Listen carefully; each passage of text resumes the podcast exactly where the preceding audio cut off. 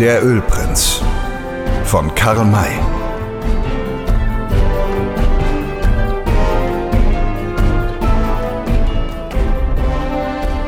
Dreizehntes Kapitel Das verhängnisvolle Schriftstück. Alle setzten sich auf den Boden nieder und Grinley begann zu erzählen. Er berichtete von dem Petroleumfund, aber ohne den Ort zu nennen, von dem Verkauf an den Bankier und von seiner Reise in die Berge. Natürlich verschwieg er die Wahrheit. Er sagte, er sei schon auf Fornas Rancho mit Butler, Poller und den Auswanderern zusammengetroffen, auch mit Winnetou, Old Shatterhand und den anderen Jägern. Dann seien sie alle den Nioras in den Händen gefallen, und bei diesen hätten sie die gefangenen Navajo-Kundschafter vorgefunden und von ihnen gehört, dass Castitine von Mokashi erschossen worden sei. Die Navajos hatten bis jetzt schweigend zugehört, doch lässt es sich denken, dass sowohl der Häuptling als auch seine Squaw innerlich nicht so ruhig waren, wie sie sich äußerlich zeigten. Sie wussten ja ihren Sohn in Gefahr. Auch Wolf hing mit gespannter Aufmerksamkeit an den Lippen des Erzählers. Jetzt machte der dreist lügende Ölprinz eine Pause und der Häuptling benutzte diese Gelegenheit zu der Frage Wie ist es euch denn gelungen zu entfliehen? Mit Hilfe eines kleinen Federmessers, das die Nioras nicht bemerkt hatten. Unsere Hände waren zwar gebunden, trotzdem aber konnte einer meiner beiden Gefährten mir in die Tasche greifen und das Messerchen herausnehmen und öffnen. Und als er mir meine Fesseln zerschnitten hatte, konnte ich das dann auch mit den ihrigen tun. Der große Donner blickte eine Weile vor sich nieder, dann hob er rasch den Kopf und fragte, und dann? Dann sind wir schnell aufgesprungen und zu den Pferden gerannt. Wir bestiegen die drei Erstbesten und jagten davon. Wurde dir verfolgt? Ja, aber nicht eingeholt. Warum machtet ihr nur euch frei und nicht die anderen? Das war eine verfängliche Frage, bei der der Häuptling sein Auge scharf auf den Ölprinzen richtete. Dieser sah ein, dass er sich jetzt zusammennehmen müsse und entgegnete, weil wir keine Zeit dazu fanden. Einer der Wächter sah, dass wir uns bewegten. Er kam herbei, da konnten wir natürlich nichts anderes tun, als schnell zu fliehen. Er glaubte eine genügende Erklärung gegeben zu haben und ahnte darum keine Falle. Als sich der Häuptling weiter erkundigte, Du hast das kleine Messer noch? Ja. Ihr habt neben den anderen Gefangenen gelegen? Ja. Der Ölprinz hätte jetzt lieber Nein gesagt. Das war aber nun nicht mehr möglich, da er vorher das Gegenteil behauptet hatte. Er begann die Falle zu erkennen, die ihm großer Donner gestellt hatte, und wirklich fuhr dieser ihn jetzt mit grimmig blitzenden Augen an. Hätte ich nicht die Pfeife des Friedens mit euch geraucht, so würde ich euch jetzt in Fesseln legen. Warum? Weil ihr entweder Lügner oder feiger Schurke seid. Wir sind keins von beiden. Schweig! Entweder belügt ihr uns jetzt oder ihr habt euch gegen eure Mitgefangenen wie Schufte benommen. Wir konnten sie nicht retten. Oh doch. Und wenn nichts anderes möglich war, so könntet ihr dem Nächsten, der bei euch lag, das kleine Messer geben. Dazu war die Zeit zu kurz. Lüge nicht. Wenn du recht hättest, so musstet ihr die Nioras überlisten. Während sie euch verfolgten, musstet ihr heimlich zurückkehren und die Gefangenen befreien. Es war uns unmöglich. Wenn uns nun auch 20 oder 30 folgen, die übrigen 270 waren doch zurückgeblieben. Kaum hatte er dieses Wort gesagt, so bereute er es. Es zeigte sich auch gleich, dass er einen unverzeihlichen Fehler begangen hatte, denn der Häuptling fragte, also waren es 300. Ja, Du siehst, dass wir viel mehr sind, und doch sagtest du vorhin, die Nioras seien uns weit überlegen. Du hast zwei Zungen, hüte dich. Ich äh, hatte euch nicht genau gezählt. So öffne deine Augen besser. Wenn du bei Nacht siehst, wie groß die Zahl der Nioras ist, musst du am Tage noch viel besser wissen, wie viele Krieger hier beisammen sind. An welchen Ufer lagerten die Nioras? Am rechten. Wann wollten sie aufbrechen? Erst nach einigen Tagen, weil sie noch weitere Kriege erwarteten. Beschreibe uns die Stelle genau. Er tat es so gut er konnte und fügte dann hinzu, Jetzt habe ich alles gesagt, was ich sagen konnte und hoffe, dass du dein Wort halten wirst. Gebt uns Waffen und lasst uns weiterziehen. Der große Donner wiegte seinen Kopf bedenklich hin und her und erklärte nach einer Weile, ich bin Nizas Ini, der oberste Häuptling der Navajos, und habe noch nie mein Wort gebrochen. Aber habt ihr denn auch bewiesen, dass eure Worte die Wahrheit enthalten? So will ich euch den unumstößlichen Beweis liefern, der euer Misstrauen vollständig zerstreuen wird. Der Ölprinz bemerkte oder betrachtete nicht die warnenden Blicke, die Butler und Poller ihm zuwarfen. Er griff in die Tasche und zog die Anweisung aus San Francisco hervor, die er von dem Bankier erhalten hatte. Indem er sie Wolf hingab, sagte er, hier, werft einmal einen Blick auf dieses Wertpapier. Eine solche Summe wird, zumal unter solchen Umständen, doch nur einem ehrlichen Menschen angewiesen. Oder meint ihr nicht? Wolf überflog die Urkunde mit prüfendem Blick und las den Inhalt dann dem Häuptling vor. Nizasini schaute, wie schon vorher mehrmals, sinnend zu Boden und sagte dann, so ist also dein Name Grinley. Ja. Und wie heißen deine beiden Gefährten? Dieser hier Butler und der andere ist Poller. Wolf wollte jetzt dem Ölprinzen die Anweisung zurückgeben. Da aber nahm der Häuptling sie ihm schnell aus der Hand, legte sie zusammen, schob sie in den Gürtel und fuhr in einem Ton, als hätte er da gar nichts Besonderes getan, fort.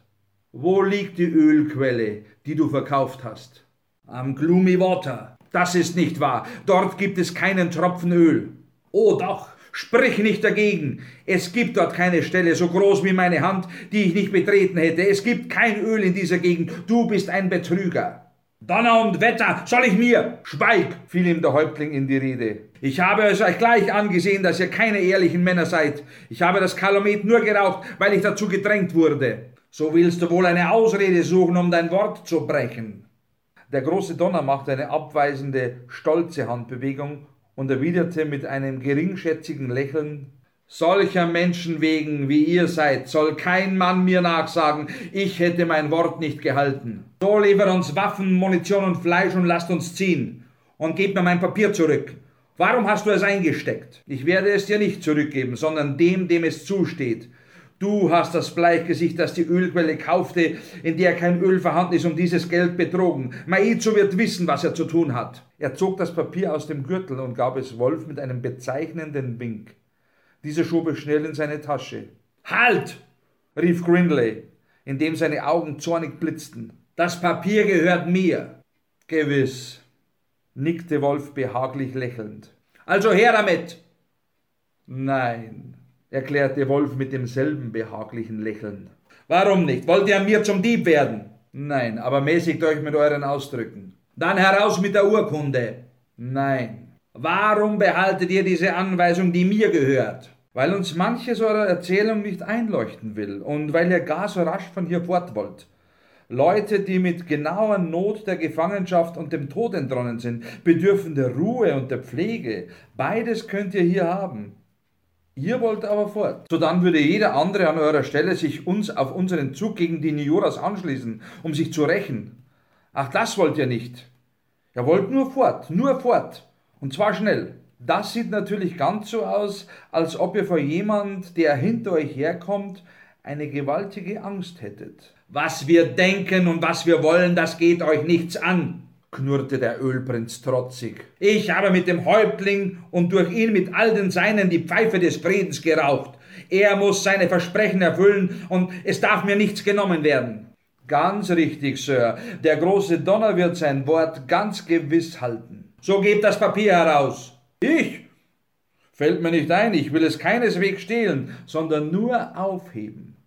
Hölle und Teufel für wen? Für diejenigen, die nach euch kommen. Und als der Ölprinz zornig aufbrausend wollte, schnitt ihm Wolf das Wort mit dem gebieterischen Zuruf ab. Haltet den Mund, glaubt ja nicht, dass ihr der Mann seid, von dem ich mich einschüchtern lasse. Wenn ihr ehrliche Leute seid, so könnt ihr ruhig bei uns bleiben. Ob ihr euch das Geld drei oder vier Tage früher oder später auszahlen lasst, das kann euch nicht an den Bettelstab bringen. Ich will euch sagen, was ich denke. Im ersten Augenblick habe ich trotz eurer verdächtigen Gesichter Vertrauen geschenkt.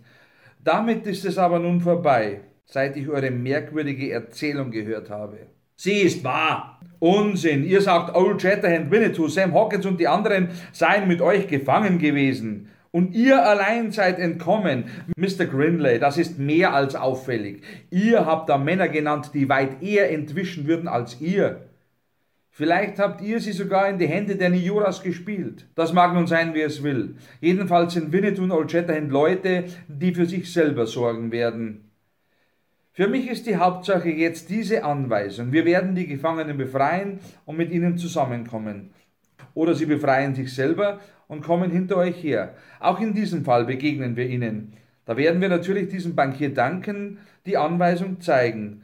Ist eure Sache ehrlich, so könnt ihr getrost bei uns bleiben. Seid ihr aber Betrüger, so habt ihr euch diesmal umsonst bemüht. Da sprang der Ölprinz vom Boden auf und schrie, das wollt ihr tun? Das sagt ihr mir? So wollt ihr an mir handeln? Was geht es euch an, dass ich wieder schnell weiter muss? Habe ich nötig, euch meine Gründe zu sagen? Ich bleibe dabei. Die Friedenspfeife ist geraucht worden und niemand darf mich hier festhalten. Das wird auch kein Mensch tun, antwortete Wolf ruhig. Und ich muss bekommen, was man mir versprochen hat.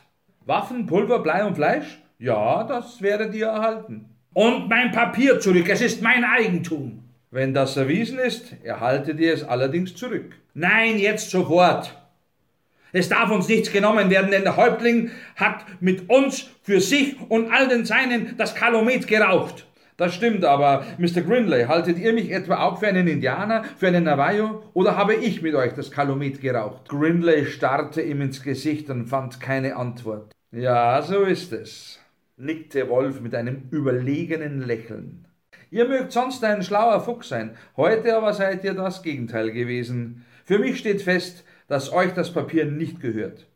Nun wisst ihr, was ich euch zu sagen hatte. Wir sind fertig. Wolf stand auf und wollte sich entfernen. Da packte ihn der Ölprinz am Arme und schrie ihn an. Das Papier heraus oder ich erwürge euch! Wolf schleuderte ihn mit einem kräftigen Ruck von sich ab, zog seinen Revolver, hielt ihm seine Waffe entgegen und sagte drohend Wagt noch einen einzigen Schritt an mich heran, oder meine Kugel fährt euch durch den Schädel. Bleibt bei uns oder macht euch fort. Mir ist das ganz gleich. Dieses Papier aber gebe ich nicht eher wieder her, als bis ich meinen Neffen befreit und mit dem Bankier Danken gesprochen habe. Jetzt ist's genug. Er ging nun wirklich fort. Der Ölprinz musste es zähneknirschend zulassen, ohne ihn halten zu können. Er wendete sich wutschnaubend an den Häuptling, der hörte ihn lächelnd an und antwortete dann in großer Seelenruhe Maizu ist ein freier Mann, er kann tun, was ihm beliebt. Wenn du bei uns bleibst, so bekommst du dein Papier wieder. Ich muss aber fort. So mag es dir der Bankier nachsenden. Du hast uns eine Botschaft gebracht, und ich gebe dir Waffen, Munition und Fleisch dafür, obgleich dein Bericht wohl nicht wahr ist. Verlange nicht mehr von mir. Willst du bei uns bleiben? Nein, so sollst du jetzt gleich erhalten, was ausbedungen ist. Dann könnt ihr weiterreiten. Er ging, um die nötigen Befehle zu erteilen, und nach seinen Navajos zogen sich von den drei Weißen zurück, wie Tauben, die auf dem Feld vor Krähen weichen. Die Betrüger standen allein, niemand hörte auf sie. Darum konnten sie gegenseitig ihren Gefühlen Luft machen. Verfluchter Kerl, dieser Wolf! Er gibt mir die Anweisung wirklich nicht heraus, knirschte Grinley. So etwas habe ich mir gleich gedacht, als ich sah, dass du sie vorzeigen wolltest meinte Butler. Du bist ein Dummkopf gewesen, wie es keinen zweiten gibt. Schweig, Esel! Ich konnte nicht anders. Sie wollten mir nicht glauben, da musste ich mich irgendwie ausweisen. Ausweisen? Mit einer erschwindelten Urkunde. Nun siehst du, wie schön dir dieser Ausweis gelungen ist. Das konnte ich doch vorher nicht wissen. Aber ich hab's gewusst. Wo ist nun der Lohn für all diese Mühe, die wir uns gegeben und für alle Gefahren, die wir durchgemacht haben? Ein einziger Augenblick hat uns um alles gebracht. So ging es eine ganze Weile weiter. Als Poller auch anfing, Vorwürfe zu machen, brachte Grinley ihn durch einige Grobheiten zum Schweigen und fuhr dann fort. Ich mag unvorsichtig gewesen sein, doch ist noch lange nicht alles verloren. Wir werden die Anweisung wieder bekommen. Von diesem Wolf? fragte Butler mit einem Lachen des Zweifels. Ja. Willst du etwa hierbleiben und warten, bis die Nioras kommen oder gar Old Shatterhand und Winnetou? Fällt mir nicht ein, wir reiten fort. Aber dann geben wir doch das Papier auf. Nein, ich sage, wir reiten fort, aber nicht eher, als bis wir Wolf gezwungen haben, es herauszugeben. Denk daran, dass wir Waffen erhalten. So willst du mit ihm kämpfen? Ja, wenn er uns dazu zwingt. Und die Roten? Wie werden sich die dazu verhalten? Sie werden sich nicht einmischen. Wir haben die Friedenspfeife mit ihnen geraubt und daher dürfen sie nicht Partei gegen uns oder für ihn nehmen. Er hat ja erklärt, dass er nicht zu ihnen gehört. Etwas anderes wäre es, wenn wir das Lager verließen und als Feinde zurückkehrten. Dann hätte das Kalumet seine Kraft verloren. Seht, da bringt man uns das Fleisch. Die Gewehre und die Messer werden bald folgen und dann suche ich diesen Wolf auf. Ihr haltet doch zu mir. Natürlich, für eine solche Summe kann man schon mal etwas wagen. Wir können ja versuchen, wie es geht. Wenn es gefährlich für uns werden will, ist es noch an der Zeit, vom Kampf abzusehen. Dort steigen mehrere Rote zu Pferde, wohin sie wohl wollen. Kann uns gleichgültig sein.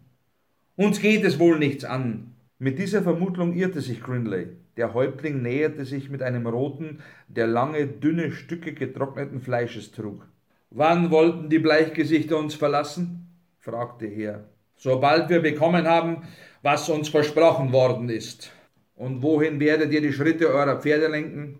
Hier hinab, zum Bett des Rio San Juan. Wir wollen den Colorado hinunter. So könnt ihr sofort aufbrechen. Hier ist Fleisch. Und das andere? Werdet ihr auch erhalten. Seht ihr die Reiter dort drüben? Ja. Sie haben drei Gewehre, drei Messer, Pulver und Blei für euch. Sie werden eine Stunde lang mit euch reiten. Dann werden sie euch diese Sachen übergeben und wieder zu uns zurückkehren. Die drei sahen sich enttäuscht an. Der Häuptling bemerkte dies sehr wohl, tat aber so, als ob es ihm entgangen sei. Warum bekommen wir die Waffen und die Munition denn jetzt nicht? Da ging ein eigentümliches Lächeln über das Gesicht des großen Donners. Er antwortete Ich habe vernommen, dass die Bleichgesichter die Gewohnheit haben, ihren Gästen das Ehrengeleit zu geben. Das soll auch mit euch geschehen. Wir nehmen es dankbar an, aber die Waffen können wir doch selber tragen. Warum sollt ihr euch diese Mühe machen? Ihr braucht sie doch jetzt nicht. Seht, meine Leute brechen auf. Sie pflegen schnell zu reiten. Macht, dass ihr ihnen nachkommt. Sonst erreichen sie vor euch die Stelle, wo sie euch die Waffen übergeben sollen. Und wenn ihr dann nicht da seid, dann bekommt ihr sie nicht. Nizas Ini machte mit der Hand eine Geste des Abschieds und wendete sich ab, indem sein Gesicht vor Schadenfreude förmlich glänzte. Er hatte sein Versprechen erfüllt und zugleich das Vorhaben der Weißen vereitelt. Schlauer Fuchs, diese Rothaut. Er scheint geahnt zu haben, was wir uns vorgenommen hatten. Ja, stimmte Butler bei. Nun ist für uns nichts mehr zu hoffen. Pah! Ich gebe die Hoffnung noch lange nicht auf. Wirklich? Denkst du, dass es noch möglich ist, etwas zu erreichen? Ja, wir warten, bis die sechs Kerle fort sind und kehren dann um. Um mit Wolf anzubinden? Ja, das ist wieder dumm, denn die Roten werden ihm helfen. Du hast ja selber gesagt, dass, wenn wir das Lager verlassen haben, das Kalumet keine Kraft mehr besitzt. Stimmt, das ist freilich eine Dummheit, wenn wir ihn offen anpacken wollten. Also heimlich. Ja, ihr könnt euch denken, dass sie baldigst aufbrechen werden, um die vermeintlichen Gefangenen zu befreien, und wir wissen, dass sie am rechten Ufer aufwärts ziehen werden.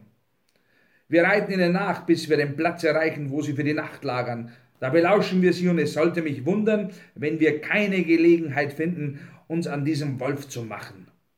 Das mag richtig sein. Das ist ein Gedanke, der mir wieder Mut gibt. Sie stiegen auf ihre Pferde und ritten ohne Abschied davon. Es schien sich kein Mensch um sie zu bekümmern. Aber es schien auch nur so. Denn in Wirklichkeit waren aller Augen heimlich auf sie gerichtet. Als der Ölprinz und seine beiden Genossen hinter der Böschung des Ufers verschwunden waren, kam Wolf wieder zum Vorschein. Er hatte sich hinter eine Baumgruppe zurückgezogen gehabt und schritt jetzt auf das Häuptlingszelt zu, vor dem der große Donner die hervorragendsten seiner Krieger zur Beratung zusammenkommen ließ. Die weiße Squaw befand sich in großer Sorge um ihren Sohn und trieb ihren Mann zum schleunigen Aufbruch, um die Nioras zu überfallen. Er tröstete sie damit, dass Shiso sich in Gesellschaft so berühmter, tapferer und erfahrener Krieger befände. Und, fügte Wolf zur Beruhigung hinzu, die Gefangenen werden erst nach beendetem Krieg, nach der Heimkehr in die Dörfer getötet.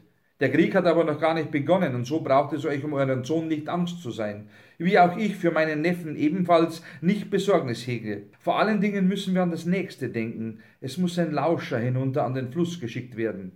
Wozu? fragte der Häuptling. Wenn mich meine Vermutung nicht trügt, so kehren die drei Weißen, sobald sie die Waffen bekommen haben, wieder um und folgen uns nach. Eine so hohe Summe gibt man nicht auf, ohne geradezu alles zu versuchen, sie wieder zu erhalten. Du meinst, dass sie dich zwingen wollen, das Papier herauszugeben? fragte der Häuptling. Ja, Sie mögen kommen. Sie haben unser Lager verlassen und der Rauch des Kalomets kann sie nach ihrer Rückkehr nicht mehr schützen. Sie werden unsere Kugeln schmecken. Wenn wir sie sehen, ja. Sie werden sich aber hüten, sich sehen zu lassen, sondern uns im Verborgenen nachschleichen, um mich zu überfallen, wenn sich eine passende Gelegenheit dazu ergibt. Ich muss aus diesem Grunde zu meiner Sicherheit wissen, ob sie bestimmt umkehren. Darum bitte ich dich, einen berittenen Speer hinunter an den Fluss zu stellen. Warum beritten? Weil wir doch bald von hier aufbrechen und er uns ohne Pferd nicht leicht einholen kann. Der Häuptling folgte diesem Rat und dann konnte die Besprechung über den durch die Not so beschleunigten Zug gegen die Nioras beginnen. Eigentlich gab es nicht viel zu verhandeln. Es war zwar anzunehmen, dass Grinley, Butler und Poller über ihre Erlebnisse und weiteren Absichten nicht die Wahrheit gesagt hatten, aber dass sie gefangen gewesen waren, musste geglaubt werden, weil sie keine Waffen gehabt hatten. Auch dass die Kundschafter der Navajos mit Old Shatterhand und Winnetou nebst ihren Begleitern in die Hände der Nioras geraten waren, dürfte als wahr angenommen werden. Jedenfalls hatten die Nioras auch Kundschafter ausgeschickt und diese hatten das Lager der Navajos sicher erspäht, da sie von den Gegenkundschaftern nicht daran gehindert worden waren. Auf alle Fälle hatten die Nioras beschlossen, zum Angriff überzugehen, und diese Absicht war wohl noch bestärkt worden durch die Flucht der drei Bleichgesichter, von denen die Nioras sich sagen konnten, dass sie jedenfalls die Navajos aufgesucht hatten, um bei ihnen Schutz zu suchen. Damit war der Anmarsch der Nioras verraten, und das konnte nur durch einen schnellen Überfall wettgemacht werden. Deshalb waren die Nioras sicherlich sofort gegen die Navajos aufgebrochen. Die Navajos hinwiederum glaubten dem Angriff nicht abwarten zu dürfen sondern wollten ihm zuvorkommen. Darum rüsteten sie sich zum Aufbruch, der gerade in dem Augenblick erfolgte, als die sechs Reiter zurückkehrten, die Grinley, Butler und Poller die Waffen und die Munition übergeben hatten. Als sie befragt wurden, wie jene sich verhalten hätten, erklärten sie, dass die drei Weißen nach Empfang der Waffen und der Munition ruhig weitergeritten wären, ohne durch irgendetwas zu verraten, dass sie die Absicht hegten, umzukehren. Dennoch blieb der Späher unten am Fluss stehen und erhielt die Weisung, falls die Bleichgesichter zurückkehrten, sie erst vorüberzulassen, sie eine Weile zu beobachten und sie dann in einem weiten Bogen zu umreiten, um seinen Kameraden zu folgen. Der Zug ging am rechten Flussufer aufwärts, denn man hatte die Aussage des Ölprinzen, dass die Nioras sich an diesem befänden, Glauben geschenkt. In Wirklichkeit kamen diese aber am linken Ufer herunter, als der Tag sich neigte, kam der Späher nach und meldete, dass die drei Weißen in der Tat umgekehrt seien und der Fährte der Navajos folgten. Da man das nun wusste und sich vorsehen konnte, waren der Ölprinz und seine Genossen nicht zu fürchten.